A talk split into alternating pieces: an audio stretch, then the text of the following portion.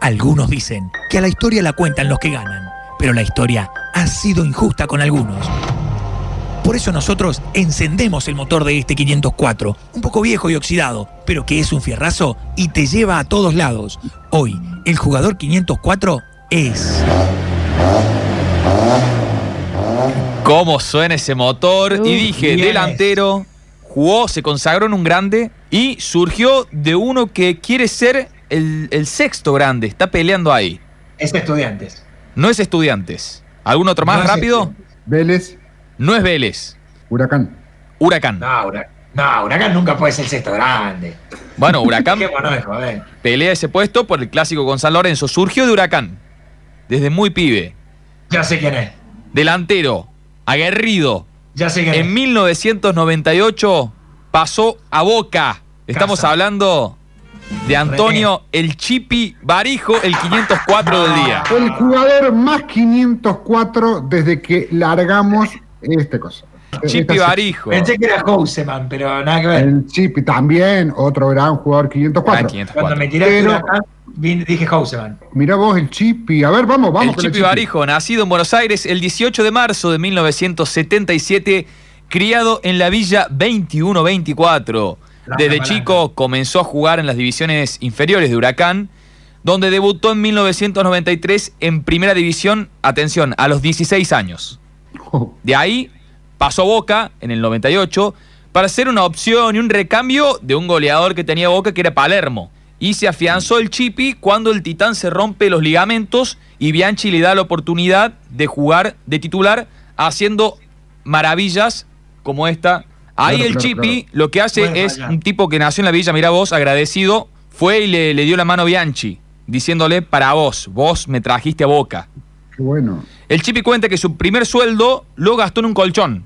Oh, qué bien, qué buena inversión. Lo gastó en un colchón. Mira, cuentan, cuentan las historias que eh, ya en Boca, cuando estaba asentado, se compra una 4x4. ¿Y qué hace con el 4x4? Se va y lo frena en la villa. El, el tema es que las calles de la villa Claro. hacían que si él iba en el 4x4 no podía pasar más nadie, porque Claro. ocupaba toda la calle. Entonces tuvieron que salir a decirle todo, che, ¿puedes sacar el auto? Porque no podemos pasar. El, el Chipi Barijo que, que se cansó eh, muchas veces de irritar un poco a los rivales y a los hinchas rivales. Estaba metiendo Guillermo, la pelota la tiene Román, Román, Román, Román, Román, Román. El chipi, el chipi, el chipi, el chipi, el chipi, el chipi. Gol.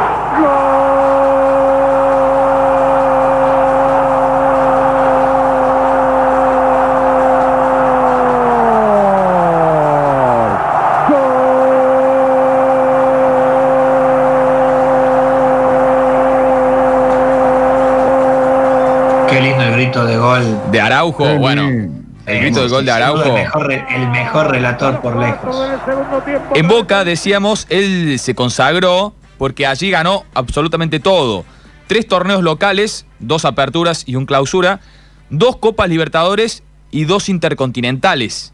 Las dos en Japón, una ante el Real Madrid y la otra ante el Milan. Lo que se llevó el Chipi en su paso por Boca es el cariño de la gente del GAN, dejando quizás alguna picardía en la cancha, como sucedió allá en el 1998-99 en la Copa Joan Gam- Gamper, no sé si recordarán ustedes, entre un partido un amistoso entre el Barcelona y Boca, pero no lo voy a contar yo, mejor que lo recuerde el Chipi. Ver, ¿Posta o no es posta lo de la cadenita contra Bogart?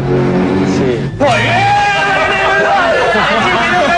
Te digo que le brillaba todo el cuello, tenía como 30 cadenas por lo menos. Sí, de oro todo. Sí. Y de repente tiraron el centro y justo fui a forcejear con él y le manoteé el cuello. ¿Se dio cuenta que te llevaste la cadena? Él sintió que yo le, le manoteé. Ahí está, el Chipi Barijo se llevó la cadenita. más, eh, más argento no venía, ¿no? Bueno, está el video que él cuando se lleva la cadenita va al banco de suplente y la tira, diciendo guárdamela ahí. Después de Boca se, fa- se va a Europa, tuvo un paso cortito en Europa, jugó en Suiza y en Rusia. En Este, Suiza, vos imaginátelo al Chipi Barijo en Suiza. Bueno, una de las eh, peleas, una de las peleas históricas del fútbol mundial está protagonizada por el Chipi Barijo a los trompadones en el fútbol suizo. En el fútbol suizo. Escanda- escandalizados estaban por ese Claro, simio imagínate. pegando a diestra y siniestra. Y él cuenta siempre que las únicas palabras que aprendió eh, son puteadas. en Suiza. Algunas Claro, es, un nene que se junta con el, con el tío. Es el sobrino chico que está empezando a hablar que se junta con el tío.